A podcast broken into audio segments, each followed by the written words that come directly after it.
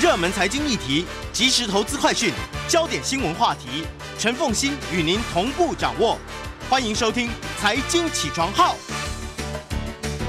Hello，各位听众，大家早！欢迎大家来到九八新闻台《财经起床号》节目现场，我是陈凤欣。这个国际经济趋势，在我们线上是我们的老朋友丁学文，非常欢迎 YouTube 的朋友们一起来收看直播。Hello，学文早。哎，凤欣，各位听众，大家早安，大家好。我们先进入这个礼拜的关键字。好，呃，这个礼拜选了五个关键字哦。第一个呢是加萨走廊。嗯，十一月十号，加萨走廊最大的综合医院哦，西法医院遭到以色列国防军锁定为摧毁哈马斯地下网络的头号目标。然后院区呢就遭到了断网、断电、断水啊，所以我们看到医护人员冒着生命危险，在枪林弹雨中抢救人命啊。战争爆发到今天为止，加沙地区的医院已经遭受至少一百二十次的轰炸，总计有三分之二的医疗机构因为电力、医疗物资的消耗殆尽，不得不停止运作。那联合国预估哦，以色列军队哦进入西法医院前，院内大概有两千三百名病患。工作人员还有流离失所的巴勒斯坦人，以色列军方指控哈马斯藏身在西法医院地下指挥中心去发动攻击。那以色列正在四处搜索医院的这个建筑物，找出证据支持他们的说法。哈马斯则一再否认他们有利用医院作为他们的作战基地啊。第二个关键字是拜登跟习近平啊，就呼应该凤馨在说的，十一月十五号。当拜登总统跟习近平主席在美国旧金山会面的时候，表面看起来没有意外，但其实两国的权力格局已经发生了微妙而明显的变化。过去几年，两个国家一直在互相谴责、削弱对方，而且彼此实施制裁。但这一次，中国方面明显放软了身段。十一月十六号，拜登在旧金山 APEC 峰会向全球企业高管发表演讲的时候，特别指出。他跟习近平已经同意恢复军方的沟通，减少误判的风险。这句话赢得了与会者的热烈掌声。今天的第三个关键字啊，日本经济。十一月十五号，根据日本内阁公布的数据啊，日本第三季度的 GDP 比去年同期下跌了百分之二点一，下降幅度超过经济专家预期的百分之零点六。这是日本从二零二一年第三季度以来第一次在一年内。两次经济萎缩，这项数据不仅打乱了啊，连续两季的增长趋势，还创下日本两年来最快的萎缩，反映日本经济复苏还是处于疫情之后扩张跟萎缩之间的不稳定状态啊。那有一些专家就认为，日本第三季度经济下滑的主要原因是日本国内的通货膨胀在上升，导致消费者消费意愿下降，同时令日本的出口形势恶化。在日元疲软、通货膨胀拖长以及海外前景不明之际，日本央行有理由延后货币政策的正常化。今天第四个关键字啊，通货膨胀。十一月十五号，受汽油价格下跌的影响，美国十月份消费者物价指数 CPI 月增率持平啊，就是零增长。可是年的增长率降到百分之三点二，核心通货膨胀率放慢到百分之四，是两年的低点。美国通货膨胀持续降温，令市场几乎笃定，美国联总会十二月的例会会维持利率不变。同时间，在家庭能源比七年前下跌，还有服务业价格上涨减缓之下，英国的十月份的通货膨胀下跌幅度也超过预期，让英国的英格兰银行和英国首相啊 Rishi Sunak 都松了一口气。不过，个人理财网站哦，最近的一些调查显示。因应经济形势的变化，西方人正在调整今年的节日购买计划，包括不买礼物和减少支出。嗯，今天最后一个关键字啊，比较有趣啊，空中计程车。十一月十二号，美国空中计程车公司 Joby 啊，乔比航空进行了第一次试飞，从纽约曼哈顿起飞，在纽约上空完成了试飞。这种空中计程车飞行时速三百二十二公里，一次可以载四个人。从曼哈顿到江甘乃迪机场，大概原来一个多小时的车程，变成只要七分钟，而且零碳排放又没有噪音。这款空中计程车充电只要五分钟，可以飞行长达一百英里，涵盖范围整个纽约市的五个行政区，接近百分之九十九的面积。乔比航空打算跟合作伙伴达美航空携手，为纽约打造一个更安静、更干净的计程车旅行。二零一七年生产的原型机已经飞行超过了三万英里，最近开始在加州生产了，预计二零二五年会正式推出商用的客运服务。哇，我就觉得那个过去科科技电影当中，就是去形容未来这样子，天空中这样飞来飞去，飞来飞去，飞来飞去，我觉得真的是不久就会看到哎、欸，绝对可以，啊，没错。觉得，嗯，我这边请教一下学文，你觉得？我们到底战胜了通膨了没有？我觉得是这样哦。现在大家在看战胜通膨，是说通货膨胀往上巨升的速度变慢了嘛？啊，嗯。可是大家忘记了一件事哦。其实，如果用两年去看的话，其实现在的通货膨胀还是比两年前来的高。还有更重要一点是，利率还是最在高位，不会下来。这个你从各国央行的动作就可以看得出来。然后，另外更重要一点就是，我们待会第啊，呃《伦敦金融时报》会谈的，就是大家的 mindset 已经改变了，心态。嗯，好，我们等下就来。我这个部分，因为这个其实对于我们所有的资产配置跟投资，其实影响是巨大的啊。那嗯。当然，我也觉得说，在战争之前是大家最怀疑的时刻。可是历史上面呢，过早宣布战胜，以至于货币政策快速的放宽，那么导致了二次通膨的问题，其实也曾经出现过，对不对？哈，所以我觉得这是目前恐怕。最让人觉得疑惑而不不能够确定该怎么走的这一这一段期间，凤欣，我是我是觉得这样哦。你记不记得在若干年前，我们听过中国讲一个话叫“供给侧改革”？啊，对对对对对对对对对。其实大家一直在看通货膨胀会会不会继续上涨，然后看物价会不会上涨。其实我觉得现在全世界最大的问题是从全球化变区域分化，然后区域分化，供应链大乱。供应链大乱这件事，只要没有解决，那供给侧的改革就有问题，然后东西的价格就一定有往上走的一个压力。嗯，所以这些这个结构性的问题还是没有解决它，并不是我们表面上看到的如此，对不对？对对对。好，接下来我们再来看到这一期的《经济学人》的 Cover Story，他们现在最担心的一件事情就是川普当选。对这一期的这个经济学哦，蛮特别的哦。其实物超所值，大家如果有机会去买哦，买一送一。就是说这一次呢，我不知道他为什么这么早出版哦。就是说你去买经济学杂志，他送你一个别册，可是也是很厚的哦。说的是明年的全球大趋势。然后这一次经济学封面故事也搭配配那个别册哦，把经济学最害怕的明年的一个变数，就是川普如果当选会怎么样，当做封面。是啊，所以我们先来讲《经济学人》的封面故事啊。那这次《经济学人》除了序论第一篇之外，还用了美国板块第一篇，还有 Lexington 专栏三个三个文章搭配哦。其实那个别册有一百零六篇文章，那大家有兴趣的话可以去看哦。我们待会会跟大家讲一下那个编写那篇文章的 Tom Standage，就是《经济学人》的副总编辑给大家的一封信哦。来看那个别册想什么。我们先来看《经济学人》的封面故事哦。在封面设计上呢，大家会看到哦。在黑漆漆的封底前，经济学故意放上了一颗被遮上了阴影的地球仪。不过大家仔细再看哦，那个浮现的阴影竟然又是川普的侧面剪影。对，然后上面有两排字体，大的白字写的是“明年的未来世界 ”，The World Ahead 2024。其实这就是那个别册的封面的故事哦。那小的红字写的是。我们针对明年的一个高达九十页的指引哦，他说的是那个别册。那文章一开头就提到哦，有一股阴影正在笼罩我们这个世界，越来越多人相信川普在明年十一月非常可能会胜选，然后重返白宫。那川普在共和党初选中已经明确占据了主导地位，很多的民调显示他在摇摆州遥遥领先拜登。纽约时报甚至有一份报告哦，百分之五十九的选民。在经济领域方面，相信川普会做得比拜登好。看来那些所谓发生的民事和刑事的起诉，只是让川普变得更强大。过去几十年，民主党一直依赖黑人族群跟西班牙裔的选民的支持。不过现在，这些族裔的人群正在背离民主党而去。在接下来的十二个月内，任何候选人的一点失误，都有可能决定美国大选的最后结果，然后进一步颠覆这个世界。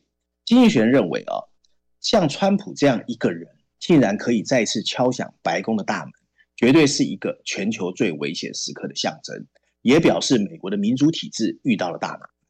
川普声称他应该赢得两二零二零年的大选，竟然可以得到大部分选民的认同，这简直就是匪夷所思的一个事情。美国在海外也面临着日益增长的敌意。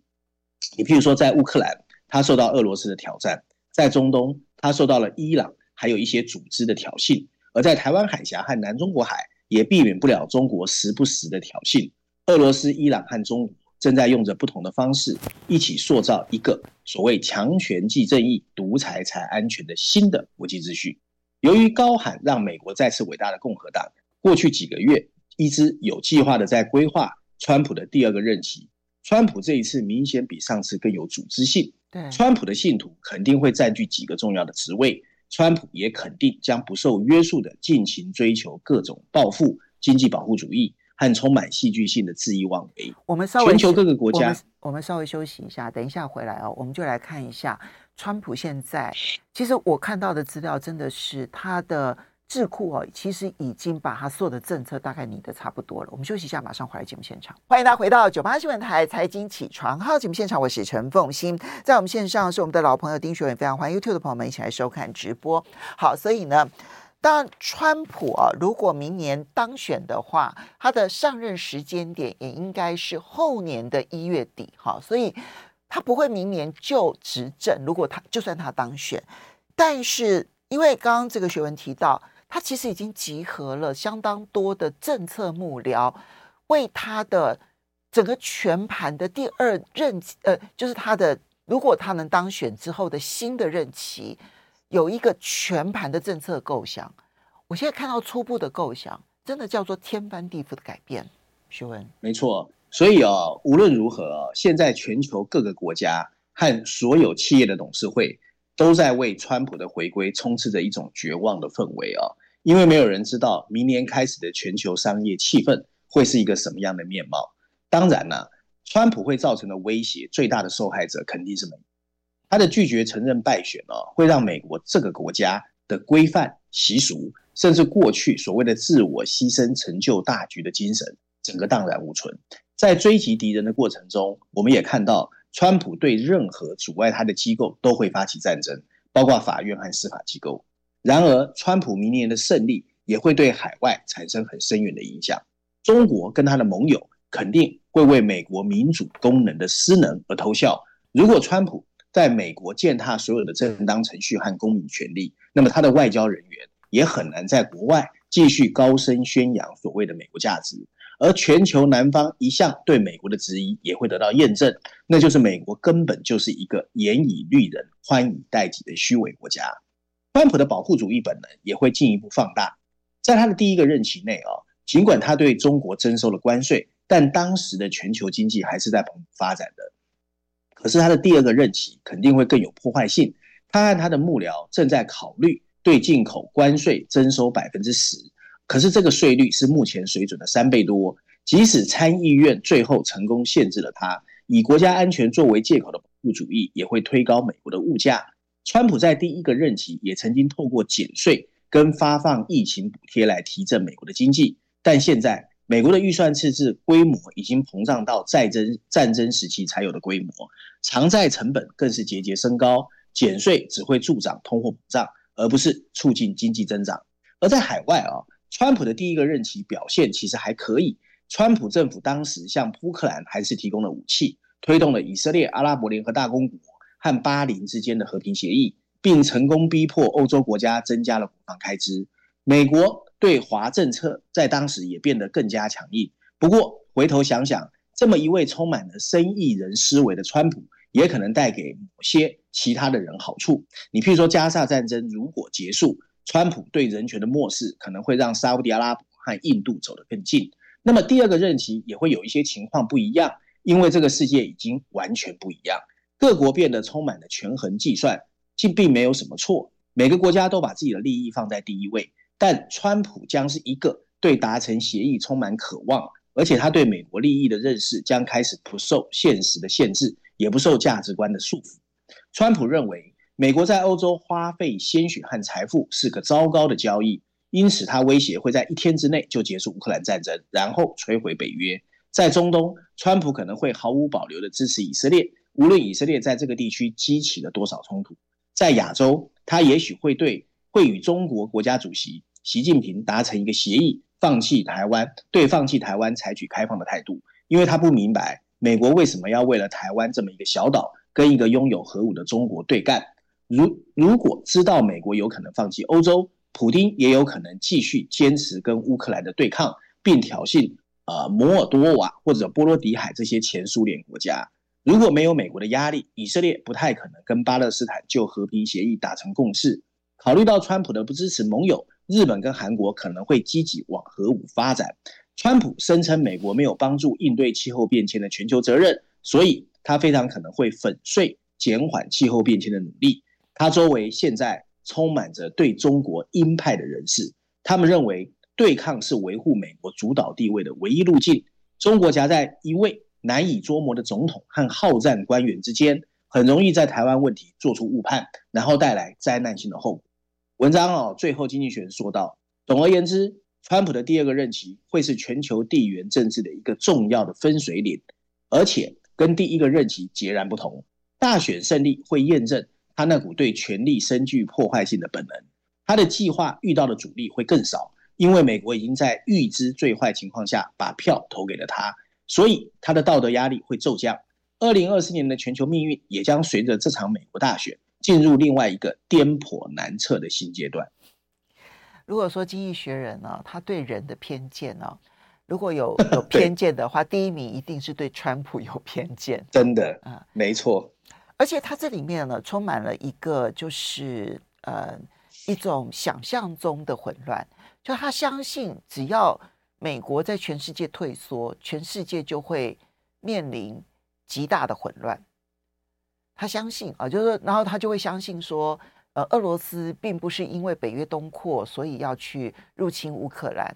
他会他相信说，他的野心是不止于此的，他就会一直向欧洲不断的打仗，不断的打仗，不断的打仗。那这一点其实某种程度来讲，我也认为他是偏见啊。那嗯、呃，第二个部分就是他相信说，只要他撕毁了这个对亚洲的盟友的支持，那日本跟韩国就会去发展核子武器。这一点可能也高估了日本跟韩国。的的的的发展，哈，高估。我不是说他们没有能力，而是我觉得他们不敢去违抗国际上面的压力，因为欧洲在这边盯的还是很紧的，国际原子能总署盯的还是很紧的。所以，我对于他这里面的充满想象这件事情啊，我先提出我不同的意见。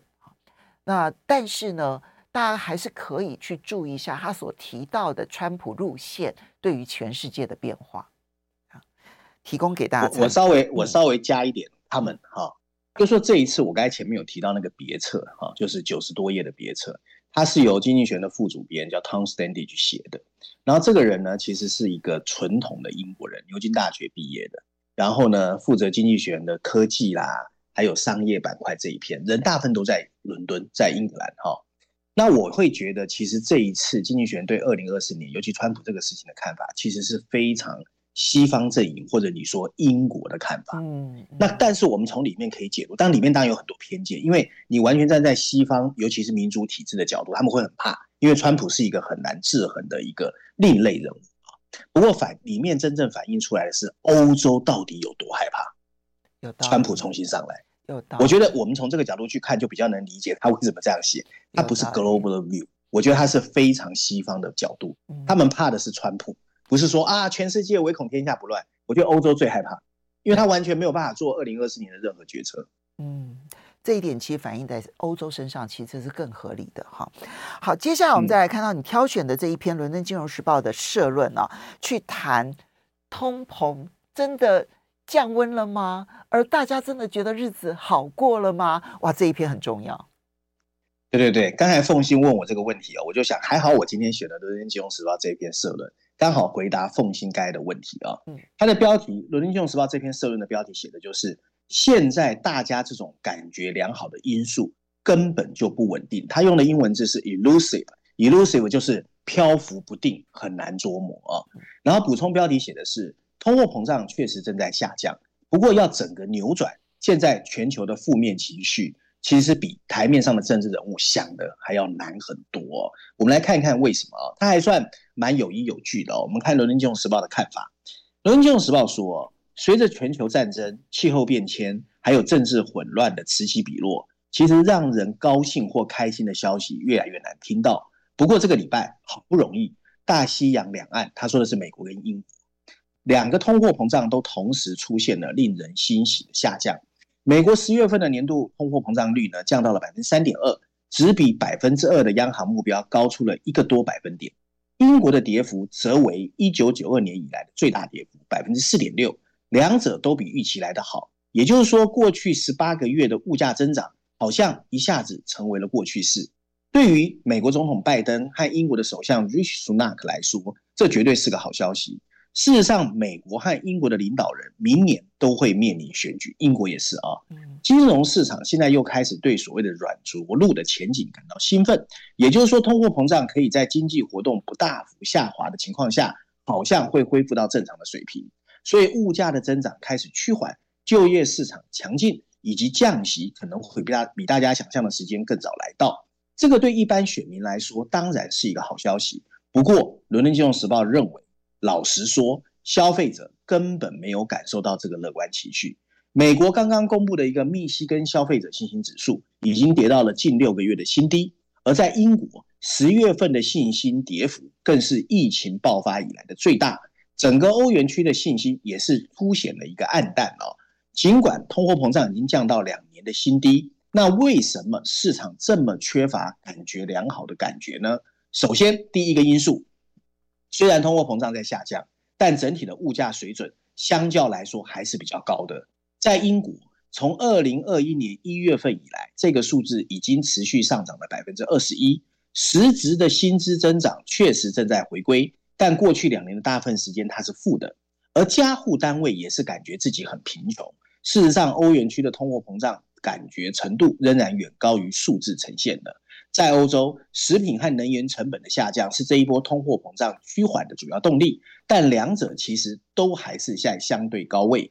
在英国，天然气和电力价格比两年前来的高，牛奶和面包也是上涨了三成以上。鉴于这些项目在家庭预算中的突出地位，悲观情绪。合情合理，欢迎大家回到九八新闻台财经起床号节目现场，我是陈凤欣，在我们线上是我们的老朋友丁学文，也非常欢迎 YouTube 的朋友们一起来收看直播。好，那么通膨的这个数字好不容易下滑，就是至少它没有在快速的物价上涨，只是现在物价上涨还是上涨，只是呢降幅降呃生长的幅度成涨幅呢已经收敛了。好，但是呢。政治人物觉得感觉良好，但一般人实在感觉不一样。然后，《伦敦金融时报》的社论要回答为什么？对，我们刚才前面第一个已经讲了实际的物价状况啊。对，那第二个因素呢？《伦敦金融时报》认为啊，现在这个高利率时代已经逐渐取代了通货膨胀，成为了一般人心里面的头号公敌。就大家已经忘记通货膨胀多痛，大家现在担心的是高利率啊。尤其对于那些需要再融资的人来说，包括企业。每月抵押贷款的费用激增，还有信用卡利息的增加，都在侵蚀他们的实质收入。而年轻一代根本没有经历过所谓的高利率时代的生活。那第三个因素，《伦敦金融时报》认为啊，影响这种感觉的不仅是就业、物价和利率。实质上，相对于川普、拜登，目前在痛苦指数方面的表现都很糟糕哦，因为包括通货膨胀和失业率的总和。自从疫情爆发以来，经济不确定性的指标一直很高，家庭和企业在提前规划的时候面临了非常大的困难，这也影响了很多消费者和企业主的情绪，而其他因素也起到了一定的作用。美国有一项研究就表明，经济信心跟真实基本面之间有着高达三成的差距，这可以归纳于你对党派的看法，意味着不同政治观点和阅读消费新闻的方式。都会影响所有的人对经济前景的看法，所以情绪调查显示出来是什么是另外一回事。从消费者所做的事情，而不是他们所说的话来判断，他们表面看起来乐观。美国和欧洲的支出，尤其是旅行、休闲和娱乐，一直充满了韧性，这反映在服务业通货膨胀仍然居高不下。当然，短暂的消费的需求让家庭在必需品方面更加的捉襟见肘。这或许可以解释他们整体的负面情绪。更多的人可能就是天真的充满乐观，但他们会根据他们对其他人群的猜测而做出相对负面的反应。《伦敦金融时报》在文章最后说到：“哦，现在最重要的是，消费者信心往往反映的是一种集体的经验。尽管整体经济状况看起来有所改善，但包括全球金融危机在内的冲击爆发之后，美国人的情绪也是花费了一段时间才得以慢慢恢复。一下子想要摆脱疫情带来的种种阴霾，真的很不容易。所以，政治人物不要妄想，只靠通货膨胀增长率稍微减缓，就代表。”整体氛围会一下提振起来。嗯，提前的乐观有的时候会带来更悲观的结果，对不对？哈，那么。呃，这一期你提到说，《经济学人》它的全球大趋势提前在十十一月底就提出来了，那么强调的明年的十大趋势。但因为我觉得，我觉得我们在广播里头讲十个趋势啊，到最后大家一个都记不得。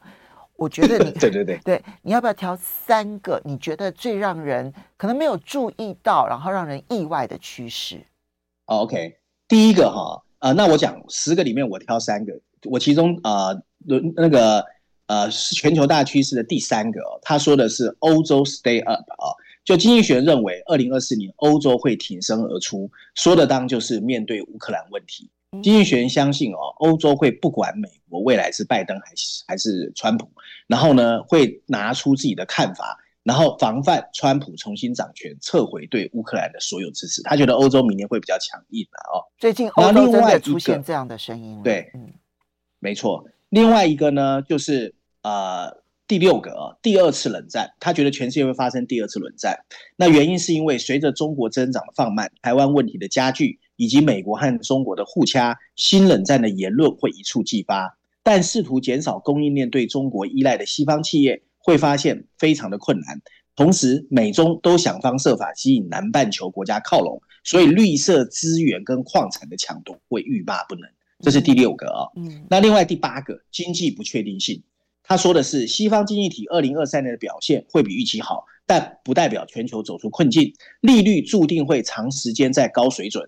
所以，企业和消费者会非常的痛苦，尤其要注意银行的金融机构跟商业房地产的风险敞口，随时可能恶化，而中国非常可能陷入通货紧缩。嗯，好，这三点呢、哦，呃，欧洲会挺身而出来面对乌克兰的情势，因为觉得美国即将要放弃。然后呢，嗯、第二次冷战，这个冷战的。情况可能跟第一次冷战最大的不同点是，双边去抢夺这一些绿色能源所需要的这一些呃重要的矿产啊，这国家我觉得这个部分还不错。然后第呃第三个，你刚刚跟大家分享的是经济的不确定性，其实变得更高。刚刚我们在广告的时候提到，现在供应链是不确定的嘛，哈，因为需要有很多很多的脱钩啦，或者去风险化啦，各地的这一种区域化的安排。但需求面其实也是不确定的，所以供应跟需求都不确定的情况之下，这个未来的经济的混乱其实是可预期的。哈，那这三点我们在广播里头跟大家来分享，当然我们在聊天室里头把十点都跟大家就是贴出来了，大家可以去看。不过因为我很想要去谈一下后面这一个，就是你挑《经济学人》这一篇谈高利率时代，《经济学人》给年轻人的投资策略。我们有对，因为剩下三分钟，所以我用很快的方式跟大家讲他在讲什么啊。嗯、其实他蛮狠的。这一次经济学人直接在告诉年轻一个世代，他们其实面临的是一个非常难的高利率大反转的时代哦。那他文章一开始就说，现在的年轻人哦，不管你多年轻，旁边会充斥着一大堆所谓的爸爸妈妈、叔叔伯伯告诉你的投资圣经，什么越早投资越好啦，什么复利效果啦，什么多元化投资。经济学人认为那些东西现在都已经不不靠谱。现在唯一一条经济学人提醒年轻人，就是说你一定要知道，你面临的时代跟你爸妈的完全不一样。你爸妈曾经赚过钱的股票、债券，你都赚不到的。这是他给这个年轻人最大的教训啊。然后他告诉年轻人呢，在未来呢，其实有两个非常大的一个误判的来源。第一个就是告诉年轻人，绝对不要以历史为依据，否则你的生活会很苦。退休会准备不足，甚至让自己的生活陷入困境，因为过去三十年的历史，在未来二十年完全不准。第二个危险更令人沮丧啊，就是投资的黄金时代给了年轻人不切实际的期望，他们到现在还不知道，他们即将面对的是一个非常低预期回报的新的投资时代哦。那文章后面呢，又告诉年轻人有三个陷阱。第一个陷阱是他们从一些数据发现哦，现在的年轻人喜欢持有现金，可能是因为被市场吓坏，可能是银行的高利息，也可能工作不稳定。但是他提醒年轻人，其实现金在未来，不管是购买力或增加购买力，是最弱的一环。第二个陷阱就是第一个陷阱的反面映射哦，就是年轻人不敢去碰债券。可是经济学提醒大家，因为殖利率在慢慢往上走，可是债券是仅次于现金的最安全资产，所以债券有可能是比二零一零年时代更高的收益率的一个投资资产。第三个陷阱呢，取决于资产管理业。他说：“现在满地的银行跟资产管理业，所谓的主动型基金绝对不能碰，因为这些基金有更大的波动性、更少的流动性和更高额的费用，而且营销手法太多，名不副实，很不适合年轻人介入。不过也有好消息哦，现在的年轻人掌握讯息会比较快，有 ETF 基金，有所谓的投资平台，所以他们的各种的方式会比较多。但不幸的是哦。”